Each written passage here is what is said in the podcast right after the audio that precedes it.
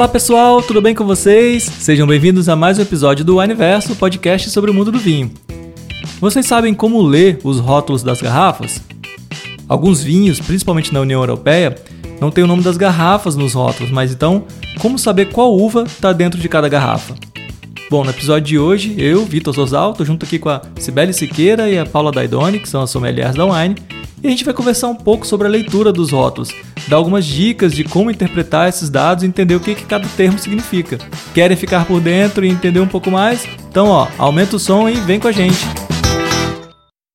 E aí, meninas, tudo bem com você? Paulinha Sibeli, tudo jóia? Oi, Vitor, tudo bem? Tudo bom, galera? Mais um episódio aqui. Dessa vez nós três de novo juntos, né? Fazia tempo. Fazia tempo que a gente não se encontrava aqui, hein? Eu acho que a gente tá muito sumido os três. Tem que voltar a fazer mais episódios juntos. É verdade. Não, dessa vez a gente juntou as nossas forças aí para falar sobre um assunto que é muito bacana. Eu sei que tem muita dúvida, muitas, muitas pessoas perguntam para vocês como ler rótulos. O que, que geralmente as pessoas mais têm dúvida, assim? O que, que elas mais têm dificuldade em ler um rótulo e encontrar alguma informação, Paulinha? Ai, bom, Vitor, eu acho que o mais confuso. Eu acho que, na verdade, ler rótulo é bem confuso, principalmente quando a gente fala de, dos vinhos da União Europeia porque são vinhos que não trazem no rótulo a uva. E normalmente as pessoas querem saber qual uva aquele vinho é feito.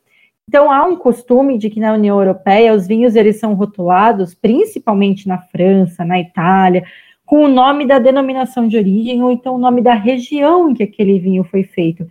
E eles já supõe que você, conhecendo a região, você sabe de que uvas aquele vinho é feito. Não é isso, Si? Não, depois dessa explicação da Paulinha, a gente pode encerrar aqui o podcast. Valeu, galera. Até a próxima. já explicou tudo, mandou muito bem, mas é bem isso. A galera tem essa percepção, porque aqui no Mercosul, principalmente, o pessoal coloca uva, né? Então, você vê um vinho da Argentina, coloca denominação de origem, ou então coloca região, e aí coloca uva.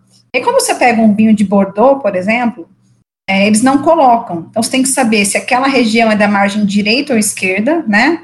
É, que também é um pouco difícil para o pessoal. Então, eles presumem que você já estudou, já conhece a região e já sabe qual vai ser um corte bordalês que vai estar tá ali. Então, a gente tem que saber que vai ter Cabernet Sauvignon, vai ter Merlot. Eles são mais nesse estilo. Eles entendem que o terroir é mais importante colocar no rótulo do que a uva em si. E muitas vezes o consumidor, quando vai comprar, se confunde. Já vi muita gente comprando achando que era vinho branco e comprou vinho tinto e vice-versa. Caramba, mas pode acontecer aí, talvez, por exemplo, por mais que seja de um terroir, de uma região, o produtor escolha é, por uma uva ao invés de outra e tá tudo certo ou não? Ele tem que seguir a risca como se fosse uma denominação de origem? Se você encontrar no rótulo o nome de uma região, ele tem que colocar na, dentro da garrafa, né? O vinho tem que ser produzido com as uvas autorizadas naquela região. Normalmente, quando a gente fala de França, Itália, as regiões elas fazem parte da denominação de origem, então por isso que elas vêm, vêm com essa, essa obrigatoriedade. Que nem a Si falou de, da França, né? Bordeaux, por exemplo, outra região que é Chablis. Se você ler Chablis no rótulo, é uma região da Borgonha que necessariamente o vinho tem que ser feito com Chardonnay. Eu acho, né, Si, que a França acho que é a mais restrita nesse tipo de coisa, não é não? Isso, a, a, o francês tem muito disso, né, de querer trazer o terroir dele com muita força. A gente já vê alguns rótulos até é, europeus em que eles estão começando a colocar a uva, né, para tentar facilitar para o consumidor. Mas realmente a França é muito forte nisso, ela entende que você conhece o terroir dela e ela tem muito orgulho do seu terroir, por isso que ela coloca o terroir e não a uva. É, então, isso que a Si falou sobre a, alguns países colocando a, a, uva no rótulo, isso tem muito a ver com o consumo do vinho aqui no Novo Mundo. Os países da União Europeia perceberam que se eles não colocarem o nome da uva no rótulo, eles não vendem aqui na América do Sul. Porque nós temos o costume de consumir a uva e não a região, ainda mais porque a gente está tão distante, né? Então, Portugal, por exemplo, tem um movimento muito grande disso, de começar a rotular com o nome das uvas para impulsionar o, o comércio, né, para impulsionar a, a venda dos vinhos fora da Europa. Da Europa. Caramba, que legal, não sabia disso. Então, assim, é uma, uma forma de eles poderem reforçar ali, né, o produto, a produção deles, a região, e as pessoas até procurarem se informar um pouco mais, né, conhecer mais. Achei legal isso, Paulinha. E sabe uma coisa que traz muita confusão? E isso eu já vi acontecer. A pessoa comprou achando que era branco e veio um tinto, né? Então, Sancerre é uma, é uma região do Vale lá na França, em que ele pode ser utilizado, essa denominação no rótulo, tanto para Sauvignon Blanc, mas também pode ser para Pinot Noir, que é tinto. Então, se a pessoa não entende muito bem, não consegue ler o rótulo muito bem, ela pode acabar comprando um achando que é outro. Eu já vi isso acontecer. Tem alguma forma assim fácil da pessoa, por exemplo, conseguir identificar é, o que, que é o nome da região ou o nome da, da vinícola? Tem alguma dica que vocês podem dar? Hum, eu acho que tem que estudar. Só estudando mesmo, né? Eu ia falar, escuta nosso universo, é. estuda. Leia a revista, segue as, assiste as nossas lives, porque, na verdade, o que acontece é que a União Europeia, a denominação de origem, ela é mais importante do que qualquer outra coisa. Quando a gente pensa numa denominação de origem europeia, eles já definiram ali as castas que podem ser usadas e também as regiões. Então, realmente, nesse ponto, vai ter que dar uma estudada para saber, mas tem algumas coisas assim meio básicas, que nem Borgonha, a gente sabe que é Pinot Noir e Chardonnay. Uh, Bordeaux, Merlot, Cabernet Sauvignon, algumas coisinhas assim dá para a gente já começar pegando, sabe? Então, mas é, é um mundo muito vasto que aí vai ter que acompanhar a gente por aqui. O que seria legal, Paulinha, se você puder explicar para a galera também, é, como você falou, denominação de origem. Aí a pessoa vê lá no rótulo, né? DOC.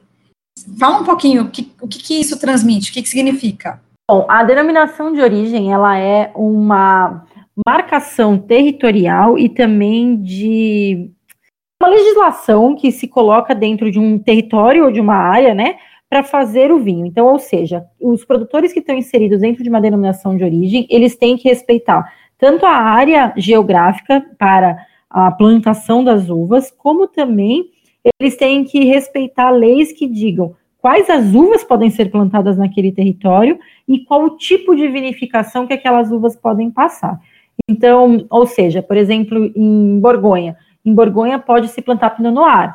Então, se um produtor tiver ali uma produção de Malbec, ele não pode rotular como Borgonha, porque não é permitido naquela região a produção de outras uvas.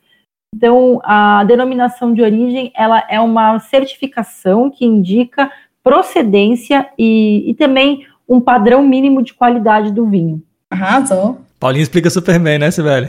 Nossa, cara, eu adoro. É muito, ela explica muito bem, é demais. Ah, muito legal. Ai, muito obrigada.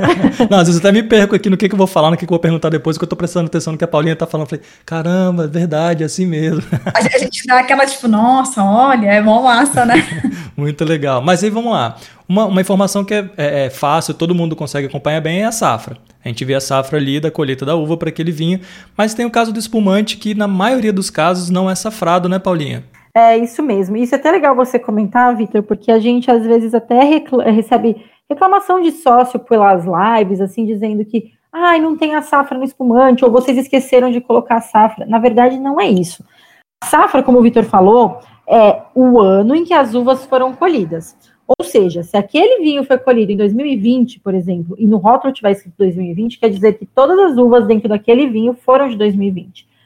O que acontece com os espumantes é que é muito comum, na verdade, é praticamente um padrão, os espumantes serão, serem feitos com uma mistura de anos. A uva do espumante é um pouco peculiar pela, pela, pela forma que ela precisa chegar na maturação, ela tem que ter muita acidez, então não é todo ano que as regiões conseguem uma uva de grande excelência. Então, eles precisam conseguir criar um padrão né, do vinho, e aí eles usam outras uvas de outros anos para conseguir manter a qualidade e não deixar cair essa qualidade do produto. Então, é muito comum a gente encontrar espumantes sem safra. Champanhe, na verdade, foi pioneira nisso. São espumantes não safrados, justamente porque é uma região muito difícil para a produção de vinho. Então, eles precisam é, lançar mão desse artifício de misturar uvas de diferentes anos, porque uma vai vir com mais açúcar, outra com mais acidez. E isso também se repete nos vinhos, é, nos vinhos tranquilos, né, tinto, branco, que é uma forma que o enólogo encontra de conseguir sempre entregar um vinho de melhor qualidade. Quando a gente encontra a safra no vinho, é porque o enólogo quis mostrar como aquele ano se comportou. Ele quer mostrar como a natureza entregou as uvas daquele ano. Então, quando você encontra um vinho com a safra 2018, 2019, quer dizer que aquele ano houveram uvas com determinadas características e aquilo que ele quis pôr dentro do rótulo. Eu acho legal o seguinte também, além da, do espumante, né, que a Paulinha acabou de explicar, lindamente, como sempre, É, eu acho que vale a pena a gente lembrar que vinho também, existem vinhos tintos, é, que não tem safra, vinhos brancos, né? E às vezes as pessoas têm um pouquinho de preconceito com o vinho porque não vem safrado. Só que ali é uma questão do produtor, do enólogo, exatamente de fazer o que a Paulinha falou, manter a qualidade e a consistência do vinho a cada vez que ele invasa, que ele engarrafa aquele vinho. Então, é normal a gente encontrar aí vinhos, pode ser espanhóis, é, da França, Portugal, que são vinhos mistura de safra, mas não são vinhos que têm uma qualidade inferior, mas sim para manter a consistência deles. Eu acho que é muito pelo contrário, né? Mostra o cuidado com, do produtor para mostrar que, olha, esse é o vinho, tem o meu selo, né? Independente da época, a minha qualidade vai ser essa aqui. Para ele poder mostrar para as pessoas, olha, pode consumir que esse vinho que você conhece está aqui dentro dessa garrafa. E aí, mesmo vinhos de 5, 8 anos para trás ou para frente, assim, eles vão ter a mesma característica? Isso, quando você quer mostrar é, essa consistência do vinho, é exatamente para isso que ele guarda. Então, vai ter lá uma legislação em que ele pode guardar 20% da safra anterior daquele vinho ou 30% para ele utilizar num novo corte dali para frente. E é para manter exatamente essa consistência e manter a qualidade e mostrar as mesmas características, para não fugir do padrão.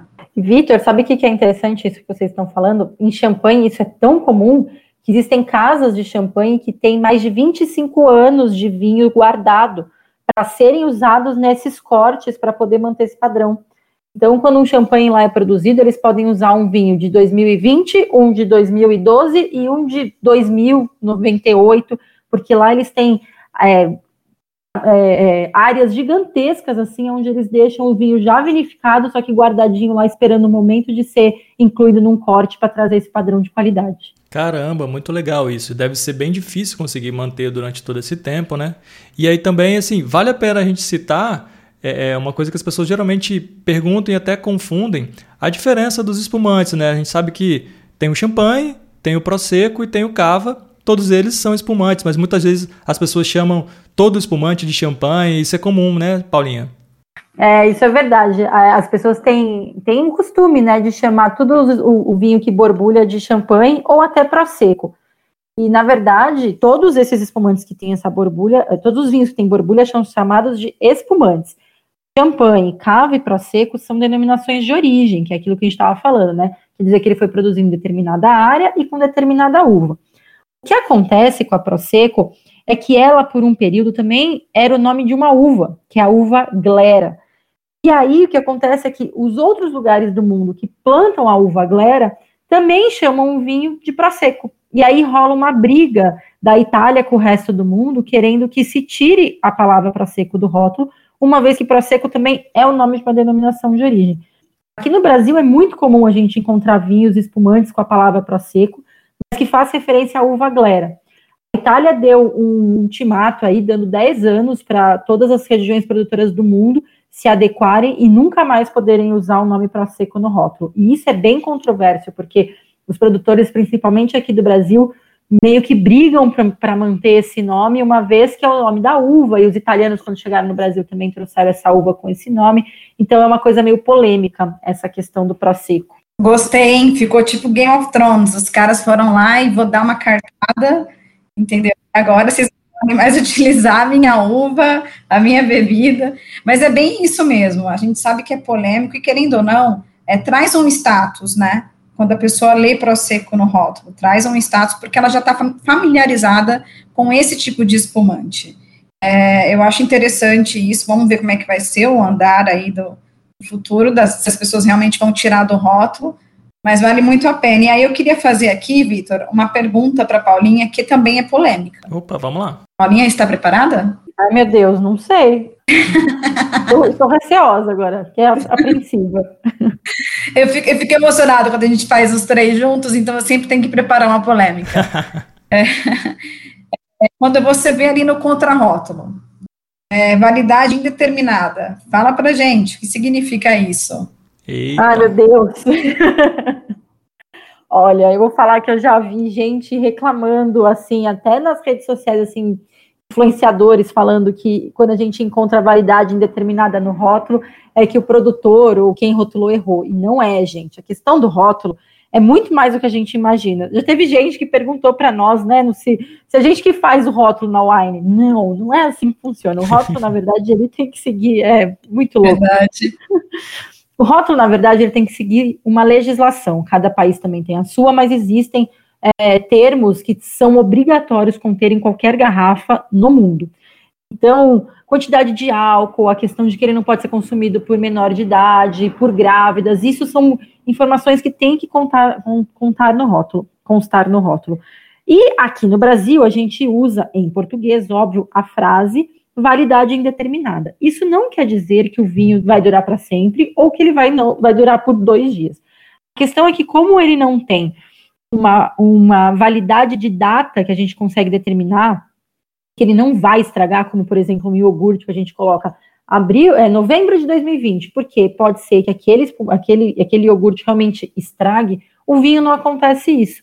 Então, para o produtor não colocar uma data, tipo novembro de 2020, a partir daquele momento ele não poder mais vender, existe essa forma de colocar a validade indeterminada, pois é um produto que ele precisa de cuidados para se manter é, íntegro. Então, a forma que você vai armazenar, a forma de transporte, mas quando vocês olharem isso no rótulo, não, não imaginem que estão alguém querendo te enganar ou que não sabiam da data. Não, isso é uma questão de legislação, que como é necessário indicar ao consumidor que aquele vinho, que aquele produto tem uma validade, é assim que os produtores acabam rotulando. Bacana, muito legal. E aí tem, a gente esbarra em outro ponto, né, Sibeli? Que é o tempo de guarda. O tempo de guarda, às vezes as pessoas com, é, confundem com um prazo de validade, tipo um prazo estimado de guarda de um vinho de 5 anos. Se ele é uma safra de 2020, quer dizer em 2025 ele vai estar ali no seu auge para ser consumido, mas não quer dizer que a partir daí, em 2026, ele vai estar estragado, por exemplo. É isso, né, Sibeli? Então, você sabe que esse é um assunto bem polêmico também, porque na verdade, quando a gente vai avaliar a guarda de um vinho, é degustando. Né, para mim, para a Paulinha, que somos profissionais da área, a gente degusta e a gente consegue medir se aquele vinho vai ficar cinco anos melhor ou se ele já está ali para ser consumido de forma imediata. Quando é um vinho que passou ali dois anos em barrica, e aí você olha na safra 2018, lembre-se que 2018, mas ele descansou 24 meses, dois anos, antes de sair para o mercado. Então, você não precisa considerar, é, poxa, eu estou comprando um vinho 2015 safra, e ele está com um potencial de guarda, que às vezes eles colocam dessa forma, cinco anos. Tá, cinco anos a partir da safra na verdade, isso é um pouco polêmico, como a gente falou. Se ele passou por barrica dois anos e ficou um ano descansando dentro da garrafa, então, na verdade, ele só foi lançado no mercado em 2018 ou 2019. Aí você conta dali para frente esses cinco anos, porque tem muita gente que se assusta quando vê um potencial de guarda. E não é para assustar, é para lembrar que certos vinhos eles demoram para sair no mercado e por isso eles possuem um potencial de guarda maior. É, isso que a Ci falou é muito importante, porque o, o, quando um cliente for comprar um vinho, né, um sócio for escolher um vinho, é bom ele entender, ele, ele saber quando que aquele vinho chegou no mercado. Porque isso que a Ci falou, às vezes você encontra no, um vinho de 2015, não quer dizer que ele já está cinco anos velho. Na verdade, é porque ele pode ser que acabou de ser lançado. Então, por exemplo, quando chega na wine, a gente tem os rótulos novos que chegam com safras muito antigas. Então, é importante ter confiança onde você vai comprar, ou ter um sommelier de confiança com quem você pode conversar para entender. Ah, esse vinho já está envelhecendo ou é um vinho que acabou de chegar no mercado? Porque a é muito importante perceber quanto tempo ele ainda tá, ele, ele chegou no mercado para saber, para fazer essa conta de quanto tempo para frente ele ainda vai durar. E aí tem um, um, outro ponto que a gente já gravou um episódio só sobre isso, mas as pessoas têm muitas dúvidas também, vale a pena a gente citar aqui, que é o, o vinho reserva ou reservado. Muitas vezes a gente encontra isso no rótulo SBL, mas tem uma diferença aí entre os dois termos. Isso, é, o reserva e o reservado, vamos pensar aqui Mercosul, né? Então, eles diferenciam pelo seguinte: reservado, na verdade, é um varietal, é aquele, ou então um vinho de entrada, né, da vinícola. Ele pode conter isso ou não no rótulo. Tem uma legislação específica no Brasil sobre isso, até a Paulinha vai pincelar falando, mas o que acontece é que não deixa de ser o primeiro vinho, um vinho mais simples ali da vinícola, tá? Agora, o reserva, pensando também aqui no Mercosul, na verdade é um vinho que ele pode ou não ter passado por barrica. É diferente de um vinho reserva, né, com I, da, da Itália, ou então até da, da Espanha, que são vinhos que obrigatoriamente passam por uma barrica e, dependendo da sua denominação de origem, tem a quantidade de tempo em barrica para ele descansar. Então, um vinho reserva aqui no Mercosul, ele pode sair no Chile reserva. Ele pode ser um vinho que ele atingiu, a uva atingiu nessa colheita daquele ano um nível de qualidade superior do que o ano anterior. Então, ele consegue ter essa certificação. É, não certificação, né? Mas ele consegue elevar um pouco o padrão e colocar reserva. Pode ser que ele passou por barrica? Pode, mas pode ser que não, que ele descansou em tanques de aço inox. Então, não é bem uma regra que a gente tem aqui, que a gente tem diferente na Europa. É, isso até também é um tema um pouco polêmico, porque essa questão do reservado, ele surgiu até para ser uma manobra de enganação assim do consumidor, sabe? Porque isso que a Sibeli falou, na Europa isso é muito sério, porque isso também está dentro das regras de denominação de origem. Então a Espanha, a França, Portugal, eles todos quando colocam reserva, reserva, é, gran reserva no rótulo, eles estão querendo dizer um período aí que eles, esse vinho ficou é, estagiando antes de sair para o mercado. Aqui na América do Sul começou meio que no Chile essa história de você colocar reservado no rótulo, para dar a entender que esse vinho tinha algo de especial, algo de mais é, elaborado, quando na verdade não era. Então eles se usaram de uma palavra ali parecida para agregar valor num produto que não tinha esse valor todo. E aí meio que ficou famoso. Então a gente vê muito vinho de entrada com essa palavra reservado. Hoje isso já faz alguma referência, as pessoas já até buscam por isso, mas o começo dessa história foi um pouco aí é, obscura, foi mais uma, uma jogada de marketing. É uma jogada que deu muito certo, realmente. As pessoas buscam por isso, elas olham no rótulo e elas acabam é, assimilando o reservado ao reserva, quando na verdade uma coisa não tem é, relação com a outra palavra. É, então, aqui no Brasil, o Ministério da Agricultura tentou criar uma normativa para falar sobre isso, né? Para deixar um pouco mais claro.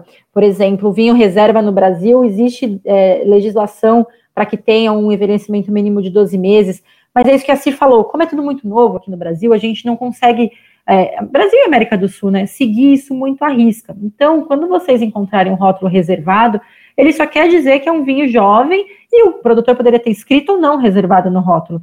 É só isso. Aí, quando a gente fala de, de Brasil, hoje já está entrando legislações sobre isso. É, a legislação brasileira ela, ela, é bem restrita, assim, diferente do que a gente imagina, mas ela é bem restrita. Então, há legislação para isso como há legislação para toda a questão de rotulagem, safra. Então, aqui no Brasil, a gente já começa a ver uma forma de, de organizar essa questão do reserva e do reservado. No, no Ministério da Agricultura, tem alguns, uh, no site do Ministério da Agricultura, tem alguns, é, alguns artigos que falam sobre isso. Dentro de uma das leis, no artigo 30, já fala sobre o reservado, que é um vinho que é um para consumo imediato, que não passa por nenhum tipo de aprimoramento, e o reserva já são vinhos que tem que ter no mínimo 12 meses para os tintos e 6 meses para os brancos de madeira. Então já, já começa a ver uma coisa mais organizada aqui no Brasil. Bom, acho que a dica que fica é vamos estudar um pouquinho os vinhos, é entender, e não tem lugar melhor para a gente procurar essas informações que é no site da Wine ou no aplicativo da Wine quando as pessoas forem comprar algum vinho, entra lá, né? Eu conheço duas sommeliers aí, não sei se vocês conhecem, que elas escrevem, fazem essas fichas técnicas, escreve lá com tanto cuidado as informações da vinícola, da uva, do terroir, que vale a pena, assim, acaba sendo uma aula, você aprende, dali você pode pesquisar mais sobre a vinícola, sobre a região, enfim, é muito bacana para aprender mais sobre o vinho que a gente está consumindo e também ouvir os outros episódios do nosso Universo Podcast. A gente fala sobre bastante, vários temas, que eu, eu por exemplo, sempre aprendo com vocês. É uma forma da gente conhecer um pouco mais sobre o vinho, aumentar o nosso leque e aí saber assim o que a gente está colocando na nossa taça. Falei bonito, hein, Sibeli? Não, depois dessa também, aquelas. é, minha dica que fica aqui, além da do Vitor, né? Tipo, eu acho que se vocês entrarem no site da Wine e vocês forem comprar um rótulo, por favor, deem moral para mim e para Paula no comentário de especialista, olha lá. Muito interessante vocês olharem, verem tipo, o que a gente fala, é, o que a gente acha daquela região, vale muito a pena. É, os nossos podcasts sempre trazem muito conteúdo, as nossas lives também.